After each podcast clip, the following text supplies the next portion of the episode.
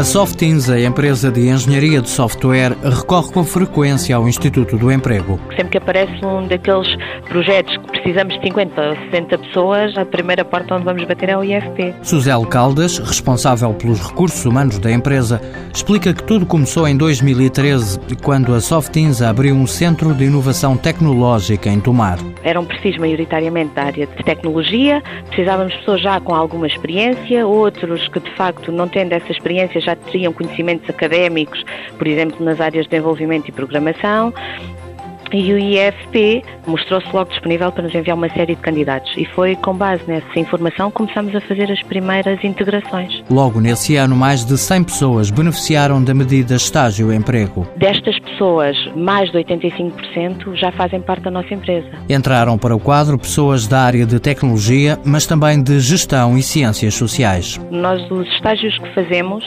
é sempre com o compromisso de formar as pessoas para fazerem parte da empresa. Olhamos, uh, por um lado, para as necessidades necessidades imediatas, mas também para as necessidades que nos projetos que estamos a estruturar possam vir a existir. E, portanto, é sempre o objetivo que as pessoas façam parte da nossa empresa. É uma relação win-win, diria eu. Em novembro do ano passado arrancou um outro projeto e a responsável pelos recursos humanos da Softinza garante que este ano a empresa vai precisar de contratar mais pessoas. Mãos à obra. Com o apoio da União Europeia, Fundo Social Europeu, Programa Operacional Assistência Técnica.